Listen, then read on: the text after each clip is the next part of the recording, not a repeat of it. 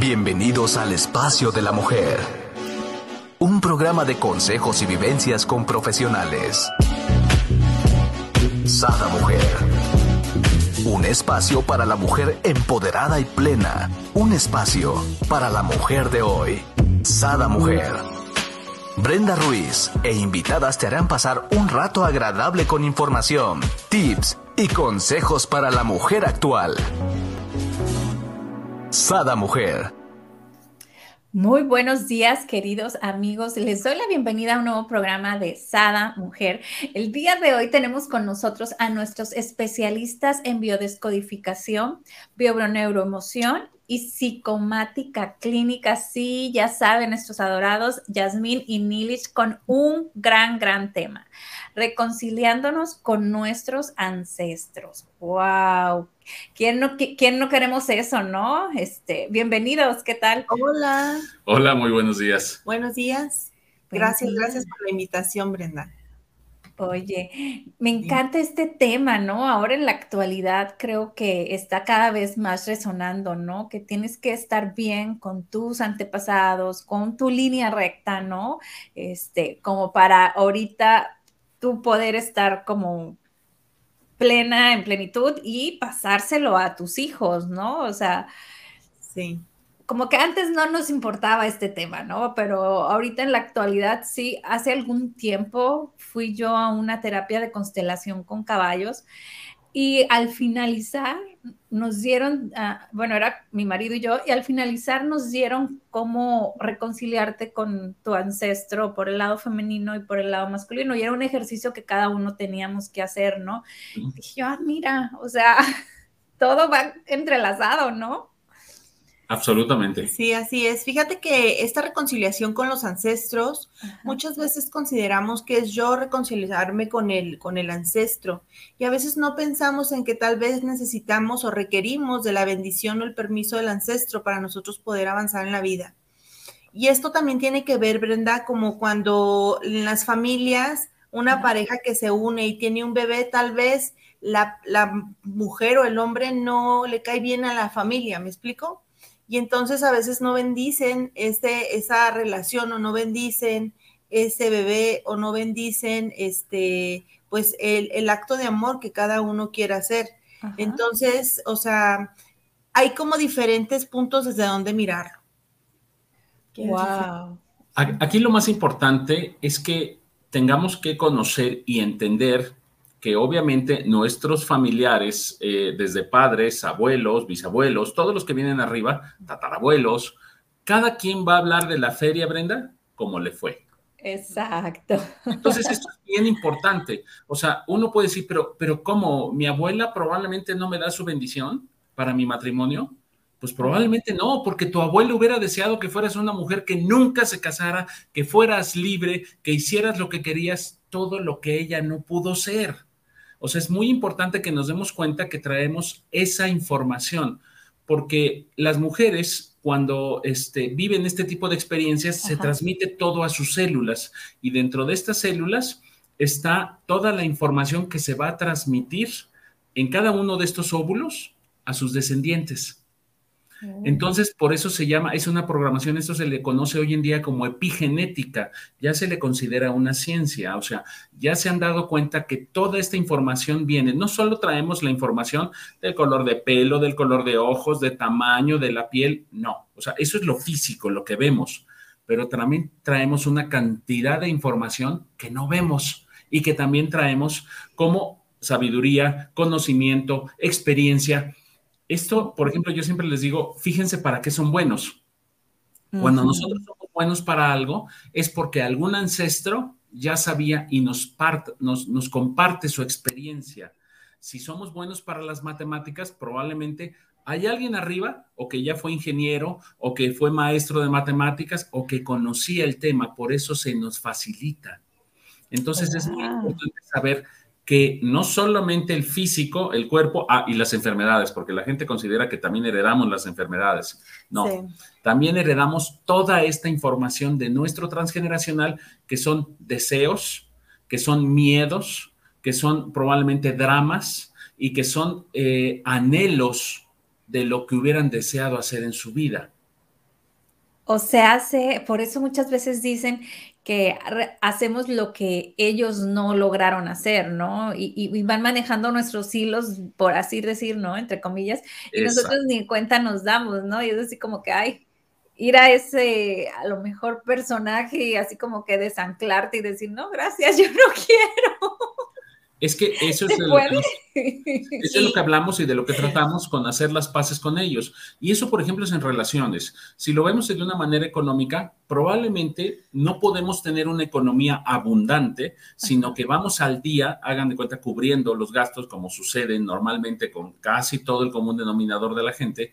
Solo vamos cubriendo los gastos y decimos, bueno, ¿por qué no puedo generar más? ¿No? O sea, porque hay gentes que sí generan más probablemente con menos conocimiento o con menos experiencia de la que yo ya puedo llegar a tener y no estoy generando más, es porque tampoco hay ese permiso, ¿sí? O no hay esa bendición, porque resulta ser que arriba en uno de los clanes, vamos a suponer el abuelo o el bisabuelo, tuvo mucho dinero, pero se asoció con alguien y ese socio lo traicionó y los dejó sin un peso.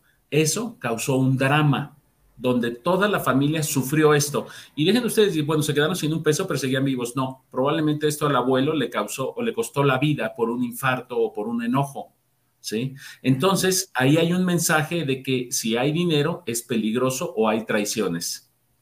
O probablemente dejó mucho dinero un tatarabuelo y los bisnietos, o más bien serían los, los, sí, ese tatarabuelo y sus bisnietos se pelearon por el dinero a grado de que llegaron a situaciones también dramáticas. Siempre hay un drama, ¿eh? por eso utilizo esta frase. Se vive un drama en el clan.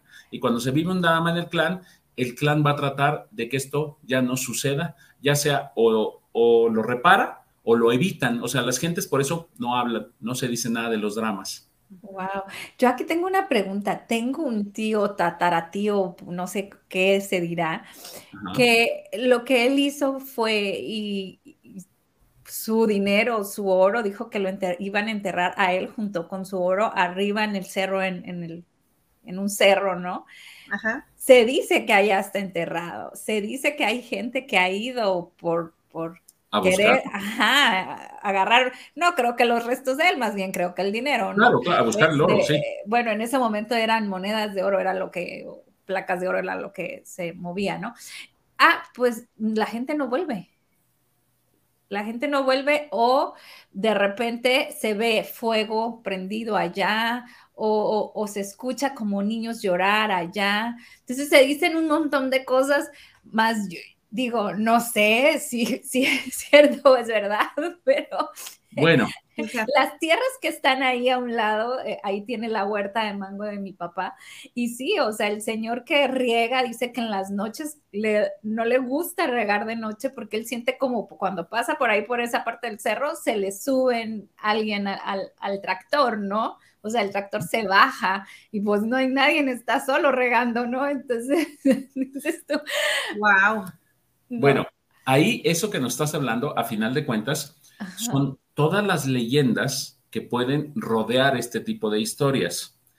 Pero si lo vemos y me salgo desde el punto de vista de lo que estamos hablando, porque también he platicado algunas veces que soy babalao, y como babalao yo te puedo decir que sí existen todo ese tipo de historias. Muchas veces estos familiares cuando fallecen deciden no irse y se quedan cuidando su dinero porque consideran que era lo más valioso que tenían y efectivamente se dan todo este tipo de situaciones de que los oyen, los ven, los sienten o aparecen o, o algunas veces inclusive, Brenda, ya yo me salgo todavía más, hay maldiciones acerca de eso, de que quien saque ese dinero que no sea el heredero o que no sea el descendiente que él quería, cae en una maldición y como tú dices, o no regresan o les pasa algo o hay tragedias, o sea, todo eso energéticamente también existe. Sí, habría que saber qué decía este tataratío acerca de su dinero y por qué quería que lo enterraran con él. ¿No tenía quien dárselo o cómo? Pues no, era de él.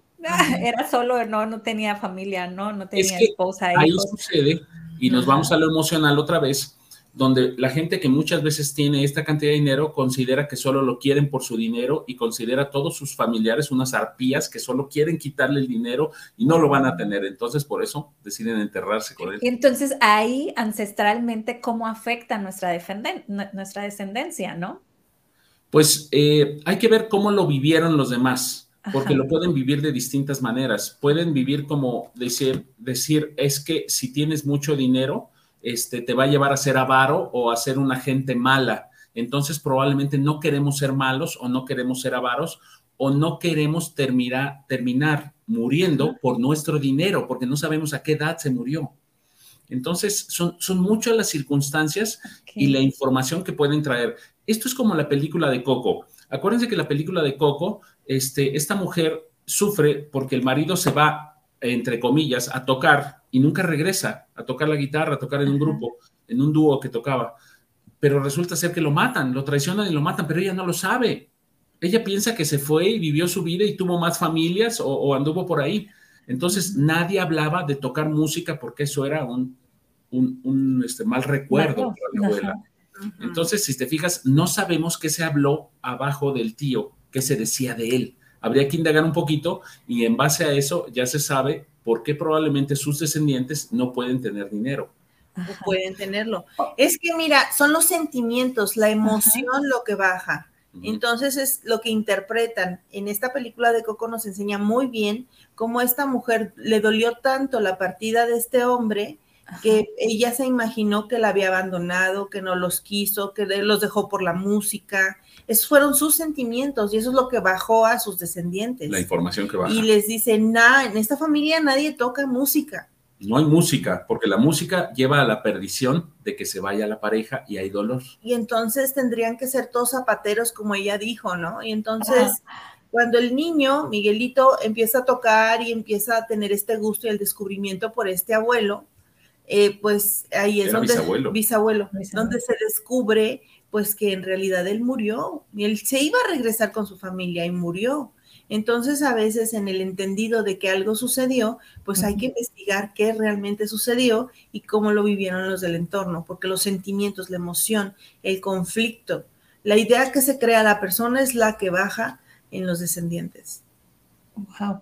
No, y mi pregunta es porque yo tengo algo peculiar con el dinero, ¿no? Eh, no sé si venga por ahí, pero por ejemplo, para mí el dinero no le doy la importancia. O sea, si tengo o no tengo, no, no me importa, pero no hay nada que me angustie porque mm. hay algo más que yo sé que voy a tener lo necesario. O sea, que no les va a faltar comida a mis hijos, que no me va a faltar a mí, que pero el dinero es algo que nunca me ha movido. Me ha movido más los sentimientos, el ayudar, el apoyar. Por ejemplo, para estar en empresas, a mí lo que me ha movido es que me sea medio tiempo porque necesitaba la tarde para mis hijos y este y nada más, o sea, lo que me pagaran no era tanto lo que me importara, ¿no? Sino más bien que tuvieras la accesibilidad para yo poder estar con mis hijos la tarde, ¿no? Entonces, no sé, gracias a Dios nunca me ha faltado, o sea. Claro, y eso está muy bien, que sienten, tienes esa certeza de que te va a proveer la vida, que eso es algo muy bueno. Pero el decir no le doy importancia al dinero, si lo vemos por encima con lo del tío, es decir, él le dio demasiada importancia al dinero, yo no se la doy, es una polaridad, podría decirse. Él tenía conflictos con su familia, yo quiero estar bien con mi familia. ¿Te fijas cómo está? E, es la polaridad, es lo opuesto. O sea, él le dio tanta importancia al dinero que toda su familia probablemente él consideraba que, lo buscaban por el dinero y que nadie lo quería. Entonces yo quiero ser querido, entonces no le doy tanta importancia al dinero y le doy importancia a mi familia. Tú estás más en un equilibrio un poco.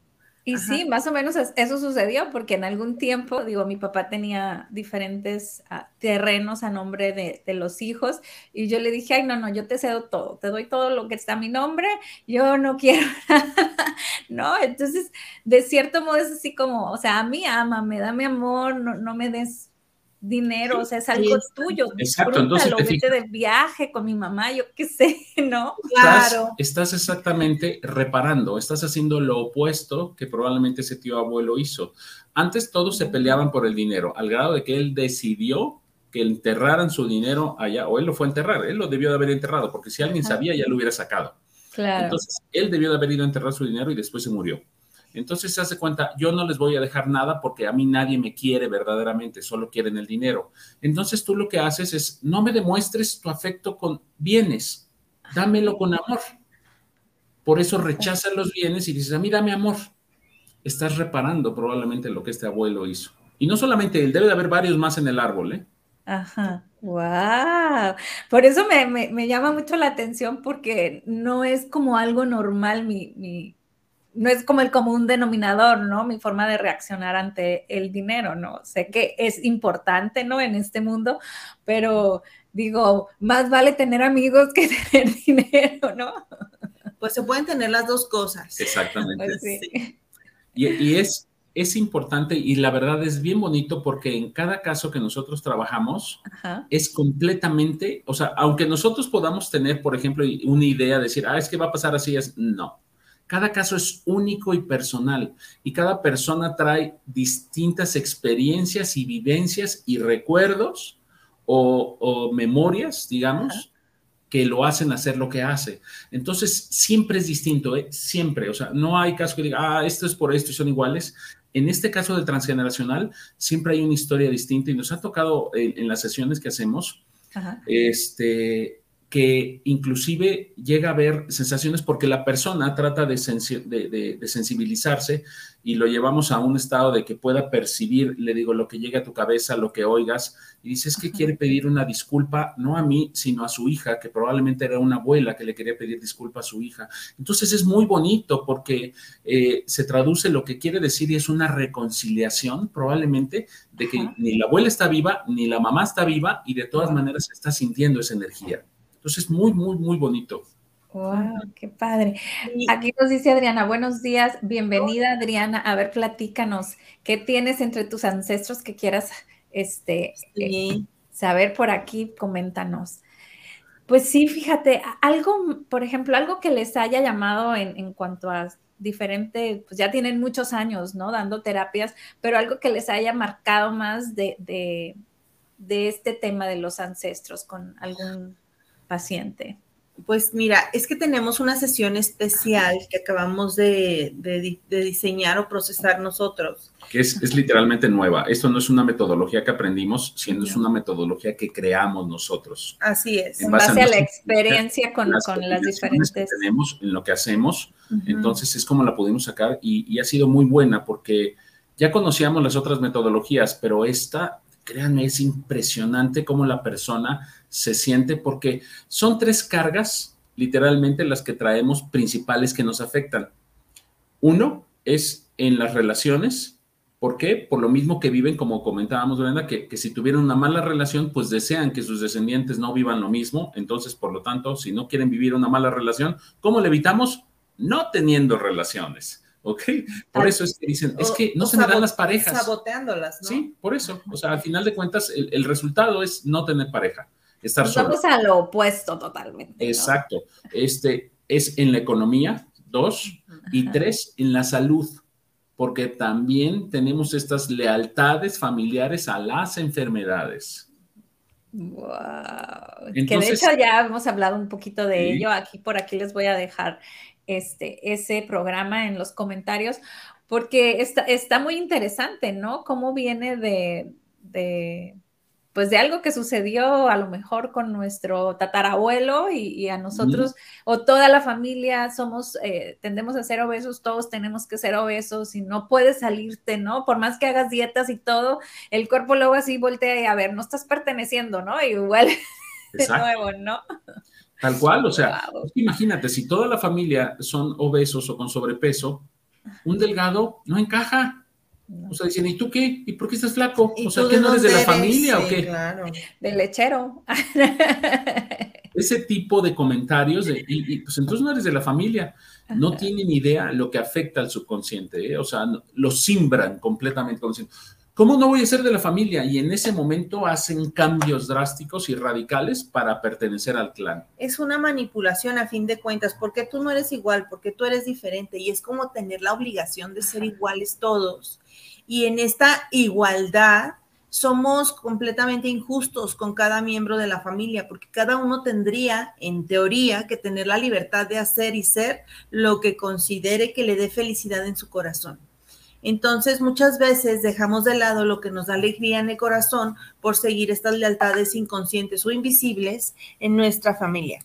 Y entonces eso nos lleva a condenarnos a seguir en más de lo mismo, perpetuando las historias de la familia, que pueden ser de dolor, de carencia, de drama. Eh, una vez me tocó con una persona que, que, que, es una mujer que dice, es que sabes que yo batallo mucho para tener pareja, no se me da. Ok, ¿cuántos hermanos son? Le pregunté porque fue un comentario de pasillo básicamente muy rápido. Y entonces me dijo, somos cinco hermanas y están casadas. Le pregunté, me dijo, no, ninguna. Ninguna. Pero le tomó tiempo tomar conciencia, o sea, era de, son cinco hermanas y como que las repasó mentalmente. Ah, caray, ninguna de mis hermanas ni yo estamos, ah, bueno, pues ahí hay una memoria que trabajar. Entonces es como tener derecho a vivir algo diferente. Esto se tiene que hacer mucha conciencia porque generalmente estamos sumergidos en el mapa familiar y no podemos ver más allá de esas historias. Imaginen la familia como si fuera una novela. Y en la novela hay muchos personajes, es, es una novela familiar. Y en esta novela familiar hay estos personajes y tenemos que ver qué personajes soy yo, qué personajes son mis hermanos, qué personajes son mis papás, quiénes son los buenos, los malos, los que sufren, los ricos, los pobres, etcétera, como en las novelas y ver cuál es el guion, el discurso que más se dice. En esta familia se hace tal cosa, en esta familia no hay tal cosa, en esta familia, porque todo... Somos tal, somos de tal manera, nos gusta tal comida. O sea. Eh, sí, porque por ejemplo, en Coco, que dicen en esta familia no se escucha música, no se dice nada más porque sí. Hay una historia detrás. La, esta mujer que creyó ser abandonada porque el hombre fuera músico. Entonces, es rechazar esa historia, rechazar la música, rechazar todo lo que tenga que ver con en el contexto que la mujer vivió y entonces eso trasciende hasta el nieto. Wow. Y lo más eh, curioso aquí, ¿no? Es que no se habla del tema y no se sabe, o sea, si no le hubiera pasado lo que le pasó a Coco, él ni en cuenta de la historia, ¿no? O sea, no se sabe, eh, así es. eso es algo que me sorprende de las familias, porque bueno, en mi familia también hay, yo creo que en todas las familias existen. Todas. Y cuando te das cuenta dices tú, ¿qué onda? ¿Qué, no? fíjate, Brenda, aquí, aquí sucede algo muy importante que hay que mencionar. No se sabe esa historia pero se sigue repitiendo. Pues por eso te digo. Se sigue repitiendo porque, haz de cuenta, si hubo, por ejemplo, una, un abuso, esto, esto sucede mucho y sobre todo porque esto es lo que menos se habla, ¿eh? las relaciones incestuosas. Cuando hay abusos de un mayor hacia un niño, ya sea por el papá, ya sea por un tío, ya sea por un hermano o por un vecino muy querido, con padres, alguien muy allegado a la familia, no se habla, no se habla, no se dice. Y como esto no se dice, en la generación de abajo se repite, en la generación que sigue se repite, en todas se va repitiendo. Es impresionante. ¿eh? Y si no se repite de manera real, se repite de manera simbólica. Hay que darnos cuenta de esto. Por eso, cuando nosotros escogemos a la pareja, simbólicamente va a ser, eh, lo hemos explicado en alguna de las de, los videos, cómo somos dobles en la familia. Acuérdense, les voy a explicar rápido. Si ponemos los meses enero, febrero, marzo, solo tres, enero, febrero, marzo, bajamos, abril, mayo, junio, bajamos, julio, agosto, septiembre, bajamos, octubre, noviembre y diciembre. Son tres hileras. ¿sí? Si nosotros caemos en la misma hilera de algún otro familiar, estamos repitiendo o somos dobles de ellos. Entonces, fíjense, busquen en su pareja de quién es doble, de su familia, ¿eh? Su pareja va a ser doble o de papá, o doble de mamá, o doble de ustedes, o doble de un tío, o doble de un abuelo, va a ser doble de alguien.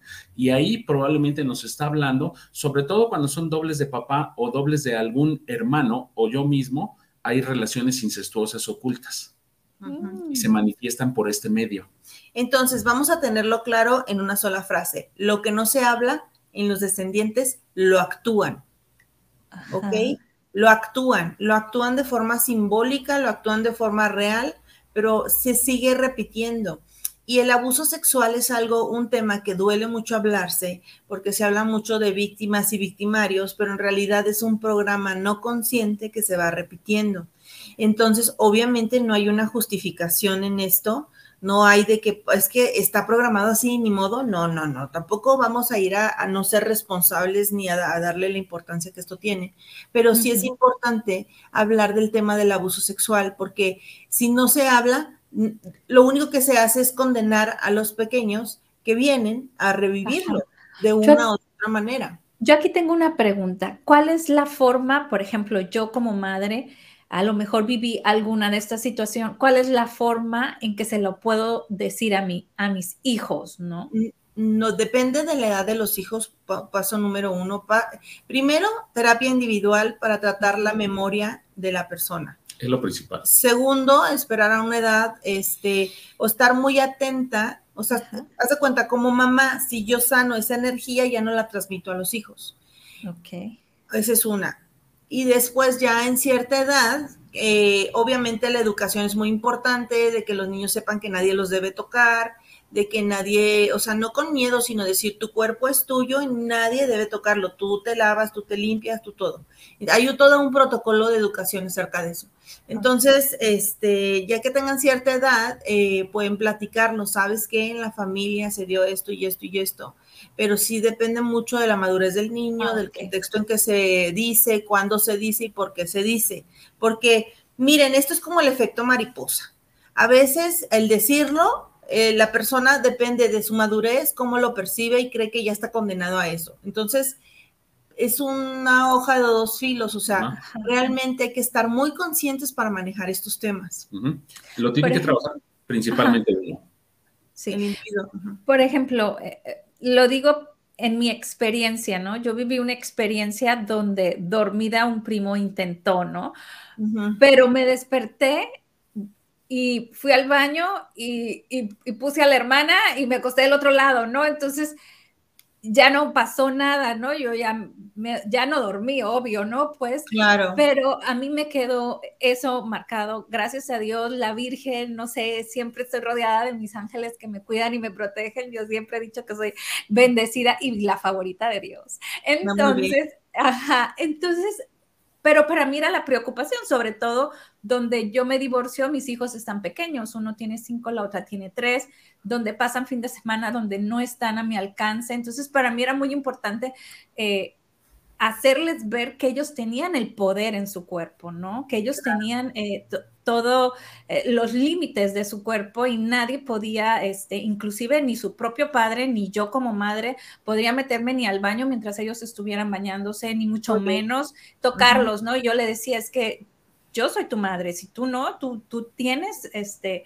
todo el poder de decirme no. Entonces, yo sí se los comenté, a mí yo tuve esta experiencia, pero tú siempre tienes la forma de, de, de, salir avante y siempre voy a estar aquí para apoyarte.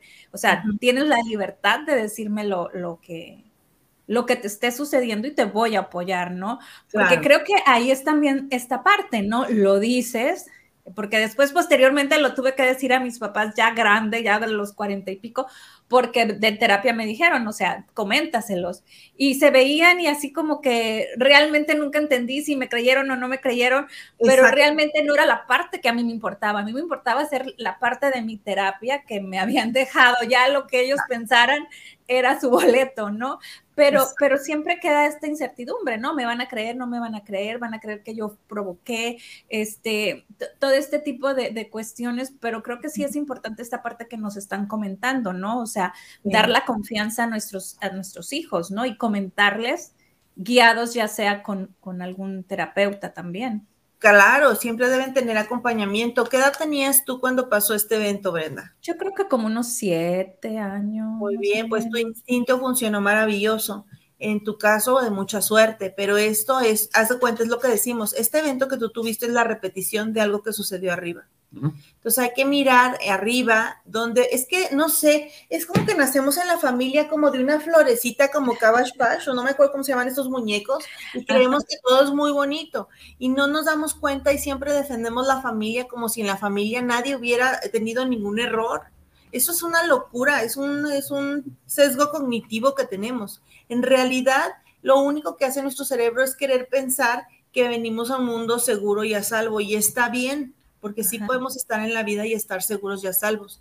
El punto es que no podemos vivir en esta ilusión como de Walt Disney, de que en la familia todo está bonito, cuando en Walt Disney nos presentan las madrastras y los villanos. Entonces, realmente no se trata de juzgar a nadie ni de hacer que algo esté mal a fuerzas en la familia, sino de tener el mapa de forma, mirarlo de una manera más neutra posible, a ver con los ojos de Dios si es posible. Y real mirar realmente lo que, ha sucedido. Así es. Claro, y no juzgar, o sea, créeme que yo nunca juzgué a mi primo, ni mucho menos. Al principio me costaba verlo a la cara porque yo era la que me sentía mal, ¿no? Con el tiempo pasó y como que lo bloqueé, pero yo decía, bueno, él, eh, como que después ya más grande decía yo, él estaba en su etapa de su adolescencia, su, ¿no? Entonces se le hizo fácil, pero, pero digo, pero bueno, ajá perdón Brenda, es que te interrumpo ¿por qué? porque muchas veces los niños en la exploración, el tema hormonal les gana muchísimo, sí,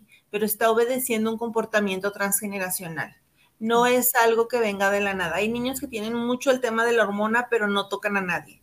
Entonces sí es importante mirar eso. Y este otro punto que acabas de mencionar que me parece súper, súper importante, porque una persona que tiene un atentado o un tipo de abuso es, es señalada pero no se señala al abusador. No sé, o sea, porque una persona como mujer o hombre que tienes un tema así que te afectaron de esa forma, porque uno vive la vergüenza. O sea, porque el individuo que, tiene la, eh, que realmente es, es, el inocente en la situación, vamos a llamar inocentes de la edad, es una inocencia que es corrompida por la acción de otro, tiene que vivir esa vergüenza. Porque siente esa vergüenza, no es su culpa, es inocente. Y a veces hasta es señalado por la misma familia, ¿no? Exactamente. Eso que tú dijiste, me van a creer, no me van a creer, es una de las cosas que más marca a una persona. ¿Por qué? Porque ¿cómo no me van a creer? ¿Yo para qué voy a inventar una cosa así? Ahora un niño jamás va a inventar una cosa así. Sería muy extraño. Que de niña nunca se me ocurrió decirlo. Cuando pues, realmente sucedió, nunca, ni, por aquí me pasó, le voy a decir a mi mamá o a mi papá. Pero aparte. Como niños nos da miedo. Sentimos, uno, que no nos van a creer. Lo que pasa es que como niños, eh, obviamente aprendemos y vamos conociendo lo que son las mentiras. O sea, el niño en su naturaleza aprende a mentir ciertas cosas, ¿no? A decir, oye, hiciste esto, ya, y no lo ha hecho, ¿no? O sea, son mentiras que hasta cierto punto son peores, pero aprende a manejar lo que son las mentiras y el niño va conociendo que a veces dice la verdad y a veces no. Y los papás obviamente también me dicen, eh, me estás mintiendo, no has hecho tu tarea, ponte a hacerla, ¿sí? Ah, bueno, ya me voy. Entonces, haz de cuenta, el niño cuando sucede esta agresión, no identifica y no está seguro si le van a creer o no. Y aparte también no la puede identificar. Yo te puedo decir que hay niños que no pueden identificarlo ni siquiera como un abuso porque no tienen esa información en ellos, son muy pequeños. Entonces no tienen esta capacidad de defenderse de algo que no entienden. Y sí, obviamente nunca lo van a considerar como un abuso porque nunca se habló. Acuérdense que nosotros somos formados literalmente, literalmente a imagen y semejanza de nuestros papás. O sea, ustedes pueden ver un niño bebé o un niño chiquito y le sonríe a todos, a todos los que pasan. Pero ¿qué pasa? Papá le dice o mamá, no, mira, esta persona no, porque se ve mugroso, se ve feo, este, se ve así, no, puede ser malo. Mira, aquel es malo, mira, el que tiene tales características físicas, no voy a mencionar nada, este, es malo, esto. Entonces, ya, ya vamos teniendo una conciencia adquirida de los papás. Entonces, si después se les explica, bueno, nadie te puede tocar, el que te toca es malo y demás, entonces ahí ya lo sabe. Pero si esto llega a suceder antes de que les den esa información, no hay manera de que sepan que lo que está haciendo está malo. O sea, nosotros sabemos de cientos de casos de personas que hemos tratado en sesiones que llegan a platicar un poquito de cómo era su abuso y la persona le decía es que yo te quiero mucho, es que mira, por eso yo te hago estos cariños así, vamos o estos a jugar o vamos a jugar, o sea, es, es un, los manipulan y los envuelven de alguna manera, ¿no? Entonces, ellos no tienen manera de saber que fueron víctimas o que sufrieron un abuso hasta que son adultos. A veces eso les marca completamente su vida sexual o de relación. Totalmente. Entonces, esa, era mi pregunta, o sea, si te lo manejaron como un juego y no hubo una agresión, no hubo un dolor, aún así queda una, una marca donde, donde a la hora de ya estar con tu pareja no, no hay esa plenitud, se podría decir. Es que no se da permiso, depende mucho también de los juicios acerca de la sexualidad. Entonces, eh, realmente el primer contacto que una persona tiene a modo íntimo le marca sus relaciones para siempre, a menos de que lo trate en terapia. Una amiga, ahorita me acordé, una amiga me comentaba que el mayordomo eh, abusaba de ella, ¿no? Entonces dice que cuando ella llegaba al rancho y veía al mayordomo ya sabía, pero dice, es que de cierto modo hasta yo lo permitía porque yo sentía bonito, o sea, yo sentía rico, ¿no? o sea, era una escuincla, no sabía qué sucedía, pero yo sentía rico. Claro, porque pues, sí, es cierto, ¿no? O sea, el contacto, Brenda, la piel es, es, una, es un tema sensorial. Y entonces, a mis manos, o sea, es sensorial. El tocar te va a hacer, se, siente bonito o se siente feo, ¿no? Un golpe, por ejemplo. Entonces, es importante ver que eh, darnos cuenta que la lectura corporal puede ser amable, pero al mismo tiempo eh, no es adecuado para la edad de la persona.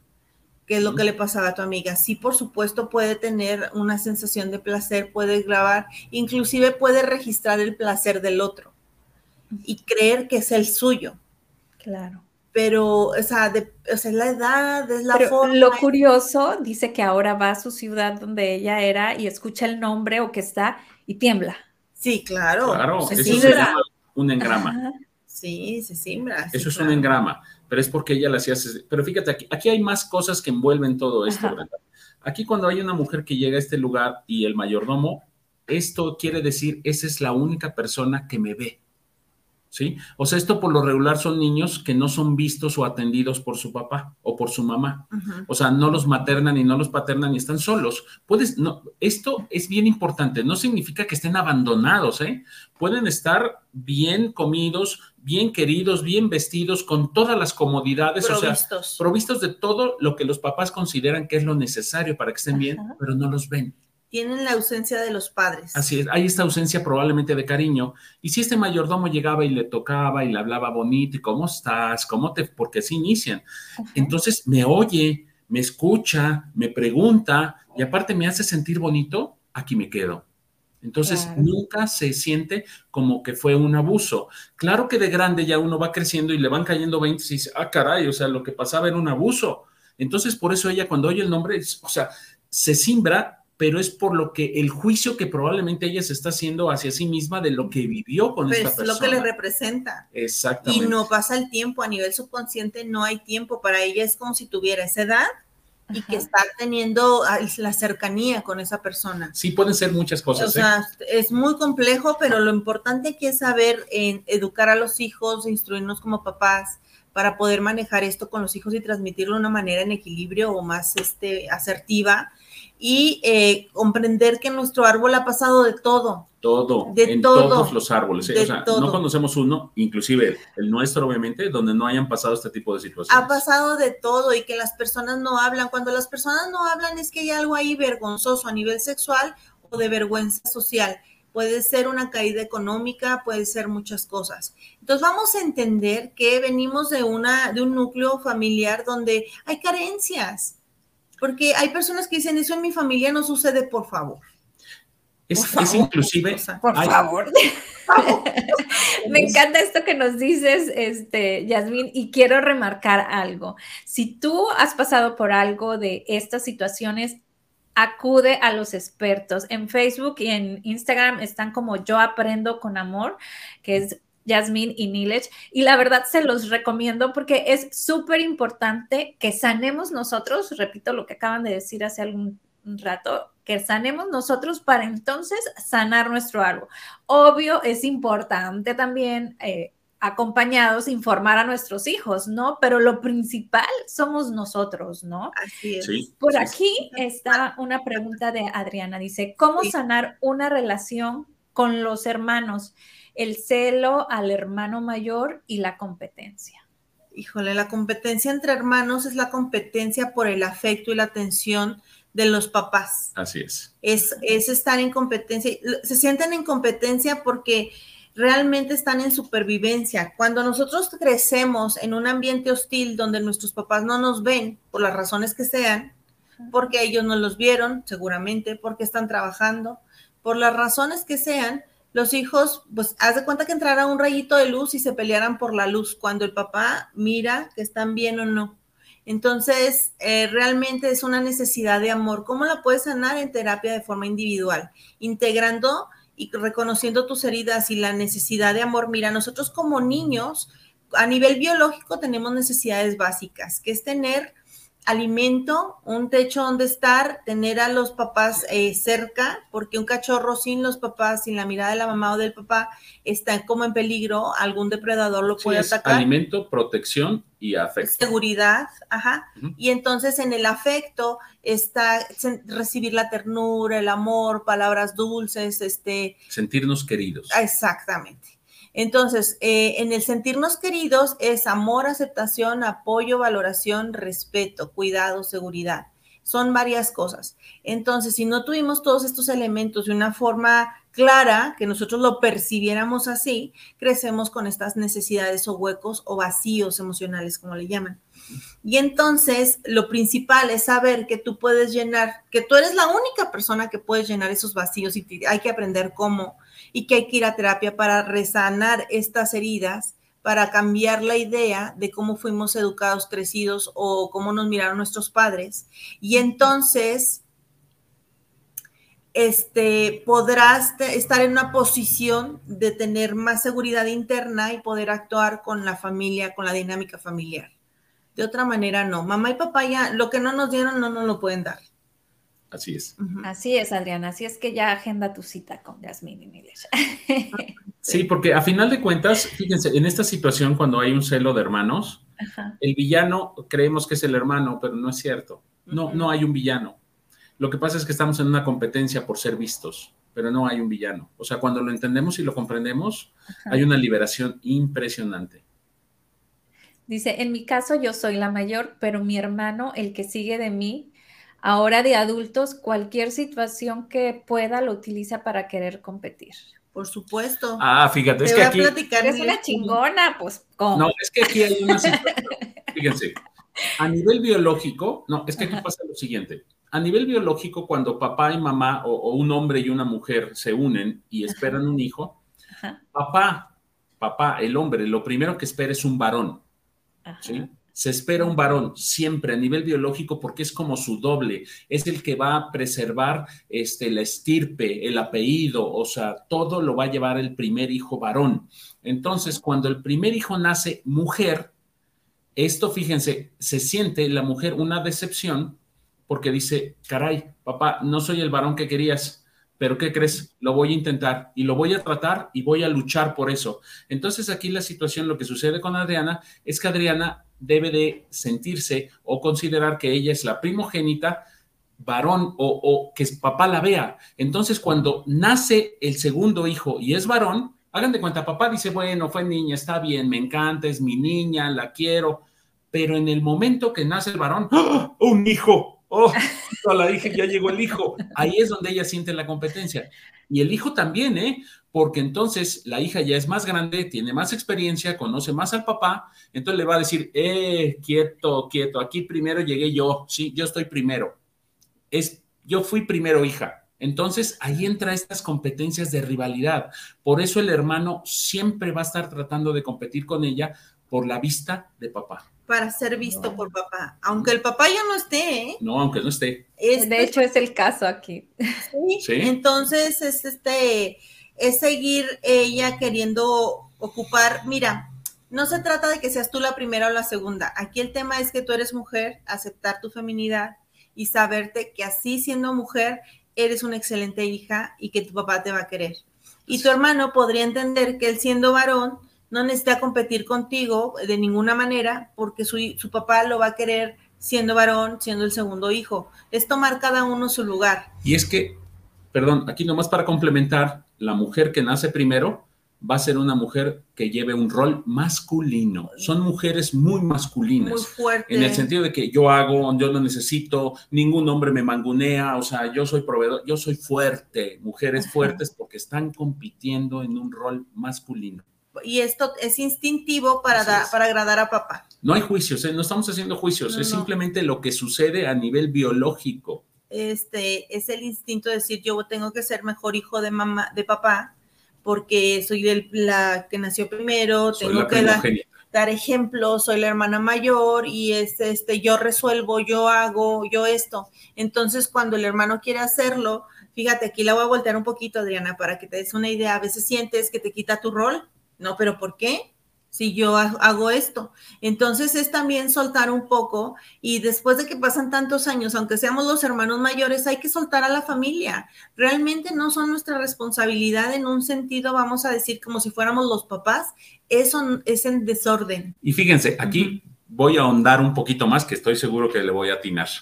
En el momento que papá fallece, ellos luchan por ver quién ocupa su lugar entonces, sí, Adriana ha dicho, permíteme, yo soy la primogénita, yo me encargo de la familia, yo soy la que se va a hacer cargo de todos los problemas. Y el hijo dice, oye, no, yo soy el varón, yo soy el que le corresponde. No, no, no, yo soy la primogénita. Y ahí entran en un conflicto tremendo por la atención y el lugar que ocupaba papá. Y están peleando por algo que no es real, o sea, realmente es una dinámica en su psicología y no tiene sentido, porque cada uno podría tomar su vida y hacer de ella lo que quiera y disfrutarla en lugar de estar peleando todavía con el hermano. Ese es un conflicto desde que eran pequeños. Y fíjense, para que sea más fácil, esto es como en la realeza. Hagamos de cuenta que el papá es el rey y la primera hija que nace es mujer y el segundo es varón. Entonces, por, por lógica, le va a tocar al varón ser el rey. Pero la hija dice, no, yo nací primero y yo voy a ocupar. Me cuenta que, por ejemplo, el rey muere en una batalla, entonces no dejó dicho quién. Y se están peleando todo el tiempo por ver quién ocupa el trono. Es una locura. Y es que yo iba a decir ahorita antes, pero dije, no, este, que están peleando por un reino y por un trono que no existe. Exacto. Porque el amor de papá ya fue, ya lo dio cuando eran pequeños. Y desde esa base de amor es desde la que compiten. Entonces, Aquí realmente, fíjate Adriana, lo, que podrías ver es que darte cuenta que está este liderazgo que tú tienes sobre tu familia, porque el liderazgo debe ser sobre la propia vida, el liderazgo que, que explayas sobre la familia, que es consciente o no, pues realmente no, es una energía que gastas y no tiene sentido. No tiene sentido. Este, y el hermano la estás ejerciendo porque para que el hermano reaccione, es porque hay, hay una fuerza que va para allá. Entonces los dos están ahí enganchados con algo que no tiene en sentido. Una competencia. Ajá, mira, aquí nos dice, mi papá todavía vive, ah, me equivoqué, pero ya mejor, pero ya mejor, yo preferí salirme del sistema y no convivir. Sí, bueno, aquí te recomendamos siempre una, sesión para trabajar en ello y ver el origen y poder eh, reconfigurar los orígenes. Eso nos ayuda muchísimo porque ahorita solo haz de cuenta que estamos exiliados. Ah, ya, ya no quiero conflictos. Estamos en pausa. Así es, pero podemos volver a agarrarlo. Yo, yo hice lo mismo, Adriana. Eh, me moví de mi familia para tener un respiro y aún así, si levanto, mira, voy a levantar una ceja. Levanto una ceja, les afecta y yo no estoy en contacto, yo no hago nada, entonces eh, hago así y ellos, ¡oh! Movió así el dedo, ¿viste? ¡Ay, qué bárbara! Movió así el dedo. O sea, es impresionante, el personaje familiar sigue presente, aunque, aunque no haya contacto, porque es energético, estamos conectados de todas maneras. Entonces, a fin de cuentas, sigue teniendo un peso y tiene una razón de ser. Y quiero que sepas que no eres la única en tu familia que se ha alejado de la familia. ¿ok? Tienes que ver en tu familia. Creo que de aquí somos las tres mujeres. Sí, o sea, realmente, y se los comparto, porque también en mi proceso yo dije, pero ¿por qué yo tomé esta decisión tan radical? Y mucho tiempo me juzgué y me culpé en algún tiempo, mi proceso de duelo, ¿no? De moverme con mi familia.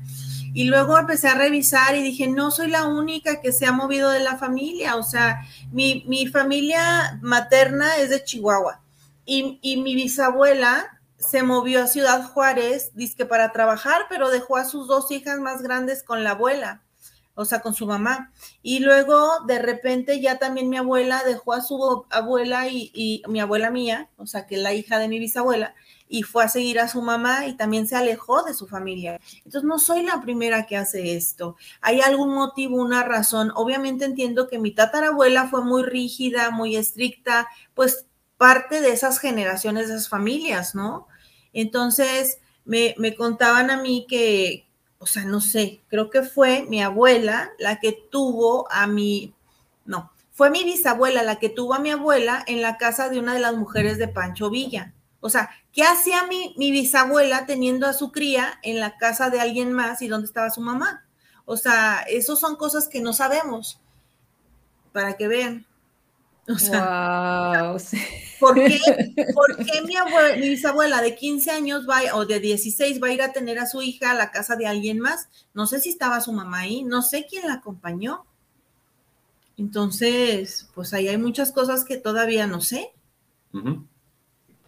Oye, y habrá muchas otras que ni sepamos, pero tenemos que este, ahora sí trabajarlas, ¿no? Como, como bien nos dicen. Esa es la importancia de conocer nuestro transgeneracional y poder hacer las paces con ellos. Así que, mi querida Adriana, si tú crees que tú tomaste la decisión de alejarte de tu familia, temo decirte que lo que no se habla se actúa y eso actuamos tanto tú como yo y como Brenda. Se repite. Se repite. Oye, se repite. Y luego cuando yo hablo, hablo, hablo, hablo, hablo, hablo y luego ya me cierro. ¿No? Digo todo lo que quiero decir, todo lo que pienso, opino. Sí. Y, la verdad, aprendí a no importarme cómo lo vean o lo tomen ellos. Ya esos, ya esos ellos. Como bien dijiste tú, a mí se me antojó subir la ceja, pues la voy a subir. ¿Cómo lo toman? Claro, es su opinión. No, es, no es mi responsabilidad, vaya, ¿no? No, es su opinión. Y saben que una opinión de una persona no es la verdad. No es la verdad. Yo tengo un ejemplo que pongo, déjenme ver si encuentro algo parecido. A ver, tengo esta tarjetita que tiene un color como rosa. Vean el rosa más fuerte. Ajá. Ajá, ¿qué color sería, no? ¿Qué color sería ese rosa más fuerte? Pues hay personas, tengo aquí otro, un producto que tiene una tapa así de ese color. ¿Me pueden decir ah, qué color es este color? Como más rosa mexicano, más, Ajá. más magenta, ¿no? Ándale, entonces él diría magenta porque él trabaja con colores en Corel. Ahí yo diría que es rosa Barbie, ¿verdad? Ah, cierto. Sí, es rosa mexicano, es rosa fuerte, es magenta. Entonces la percepción de una persona pues puede estar en lo correcto o no, pero es solo su opinión y una opinión no es la verdad. Es rosa Liverpool. Es una interpretación de la realidad. Y entonces yo me pude mover del lugar por mis propias razones, pero ellos pueden tener sus propias razones. Sus o interpretaciones. Sus conjeturas de por qué me moví del lugar, pero no es la verdad, porque a mí hasta ahorita nadie me ha hablado, oye, Jazmín, ¿por qué te moviste de esta forma? hasta ahorita yo no he recibido una llamada para preguntarme eso. Cada quien saca sus conjeturas. Ajá, con el único que yo hablé fue con mi papá. Y él me dijo, ¿por qué me dejaste de hablar? No, yo no te dejé de hablar, yo necesitaba crecer. O sea, en mi punto de vista yo necesitaba crecer y un espacio donde yo pudiera psicológicamente separarme porque estaba muy amalgamada con ellos. Claro. Me costó mucho trabajo, no es sencillo. Entonces, todos tenemos un camino y el tema es poder como salirnos de eso. No sé, cuando veo Matrix que se salen de la cápsula esa donde los tienen así todos hundidos, como si estuviéramos en la placenta, y yo me imagino que es como si estuviéramos en la placenta familiar sumergidos, atrapados en todas las historias y la novela familiar y no podemos ver claramente el mundo, porque lo vemos a través de los ojos de las historias de nuestra familia. Y entonces estamos muy limitados y no nos podemos mover. Por eso las personas que dicen que viajan mucho pueden tener un contexto más amplio de lo que es el planeta y las culturas y todo esto de, otros lados, que, que, hace que la persona ya no esté tan arraigado a la familia porque se da cuenta que es un punto de vista muy pequeño lleno de miedos. De ahí es donde viene el viajar ilustra y nos ayuda a crecer. Entonces, claro. me encantó esa parte que dijiste, ¿no? Llena de miedos. Entonces hay que quitarnos los miedos y de por sí ya tenemos uno nosotros y luego agregar los de el papá, los de mamá. Pues eso los traemos, somos como unos niñotes. Ajá. Y almas libres, dice Adriana. Sí, qué bonito. Somos unas almas que somos libres, pero no lo sabemos y no lo sabemos ejercer, nos asusta crecer. Y vamos a entender esto, aunque yo me vaya a China, yo voy a seguir conectada en el alma y en el corazón con mi familia, y a todos los quiero, y a todos los amo, pero yo no sé ellos cómo me reciben. Entonces, si para recibir el amor de mi familia me tengo que meter en una cajita, porque es la única forma en que ellos me pueden querer, pues creo que no me conviene. No, diría Frozen, libre soy, libre soy. como la de Frozen. Entonces, exacto, cuando nos quedamos en una idea eh, de, de, niños, nos quedamos pequeños ante la vida y es como estar congelados. Y ya ven en, este, en esta frase de la Biblia donde dice, no mires atrás porque te convertirás en sal. Cuando miramos nuestro pasado sin sanarlo, sin hacerlo en terapia, nos congelamos nos hacemos una estatua de, sal en esa memoria, nuestro cerebro se queda fijo en ese punto. Entonces, pues hay que mirar el presente y mirar hacia adelante y sí, voltear a ver nuestro pasado, pero de forma terapéutica, sanadora, comprensiva, amándolo y este, agradeciendo. Agradeciendo, ¿por qué? Porque de ahí venimos y está bien. Está bien, gracias, porque gracias a ti estoy en la vida. Mamá, papá, abuelos, bisabuelos, tatarabuelos, un, dos, tres por todos. Gracias, porque gracias a ustedes estoy en la vida. Y me dieron recursos, no nada más cosas limitantes. También tengo recursos. En mi familia, mi abuelo materno fue músico, ¿no? Y, mi, mi, tatarabuelo este, materno, él al parecer viene de un origen, pues, no sé qué es árabe o qué era la otra palabra. Medio Oriente. Medio Oriente, no sé. Entonces mi mamá fue una gran comerciante, siempre, libanés. Entonces, hermanos, sí, claro. Entonces, y también del lado de mi papá, mi abuelo fue mariachi, tuvo su mariachi, él fue dueño de un mariachi, tocaba con Pedro Infante, con Pedro Vargas y con todo esto. Entonces, en mi, en mi familia, pues hay mucho de la música. Entonces también tengo, yo no soy, yo no soy artista, pero me, tengo un gusto por el arte. Entonces, o sea, heredamos cosas bonitas. Dicen algunos que tiene oído absoluto. Ella dice que no. No es cierto. Pero oye, notas que yo ni cuenta, ¿no viste? No, no viste, no, se salió de ritmo, no sé ni qué es eso, o sea. Ya ves. Pero sí, o sea, tengo gusto por eso y, por ejemplo, este, tengo un amigo que canta y le digo, mira, aquí está tu color de voz. Yo no estoy hablando de música. Digo, este es tu tono, este es tu color de voz. Y me dijo, calla, cálmate, Lolita Cortés. Entonces me lo dice de broma, ¿no? Pero hay que entender que en la familia tenemos dones, talentos, habilidades, y ese es nuestro tesoro. Eso es lo que heredamos también. Heredamos cosas muy lindas. Y, a nivel familiar, pues heredamos también sus miedos, sus conflictos, sus momentos de estrés mayor. También eso se hereda y eso limita a una persona. Estamos conformados de todo eso. ¿Ok? Entonces, pues bueno, me divierto yo diciéndole cosas a mi amigo que canta. Me encanta y lo padre es que a tu alrededor lo ve y te lo, te lo hacen ver, ¿no? Eso es correcto. Sí, sí. Sí, porque eso pasa, luego nosotros no nos damos cuenta, ¿no? Ajá.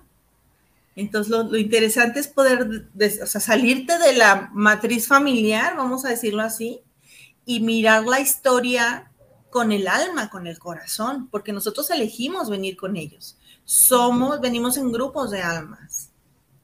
Y somos pandilla, vamos a decir, somos grupo. Entonces, vamos con la este, pandilla vamos a conocer cuáles son nuestras fortalezas, nuestras debilidades y poder sacar la sabiduría de eso. Y cosas que realmente a veces nos limitan, que no tienen ni sentido, ni chiste, ni para qué. Luego ya que lo vemos en terapia, dices, no era para tanto. Pues. Exacto, ni para qué. Ajá. Me encantó tu frase, ni para qué. Ni para qué. ¿Qué creen? Se nos acabó el tiempo otra vez, qué bárbaro. Ah, buenísimo el tema. no pues sé, algo más que nos quieran agregar antes de. Pues bueno, esperamos que con esto se den una idea de la importancia de nuestro transgeneracional y lo benéfico que puede llegar a ser trabajar con ellos al tener su permiso y su bendición para la economía, para las relaciones y la salud. Es, es, una sesión que estamos dando nosotros personalmente. Y es nueva totalmente, no lo van a encontrar en otro lugar y es mucho más rápido. Así es, así es que entren ya a Yo Aprendo con Amor en Facebook en, y Instagram y ahí los pueden contactar. También tienen página, ¿no? No, este, no, solo la de Facebook. Eh, solo Facebook e Instagram. Perfecto. Pues abrazo fuerte a la distancia. Muchísimas gracias por, híjola, bien enriquecedora esta plática. Sí, ahora, sí. ahora sí, nos vamos con nuestra canción. Sí.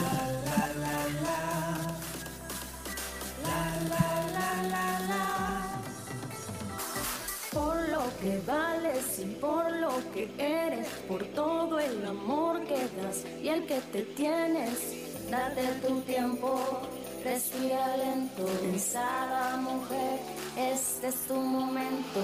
La la la la la. La la la la la.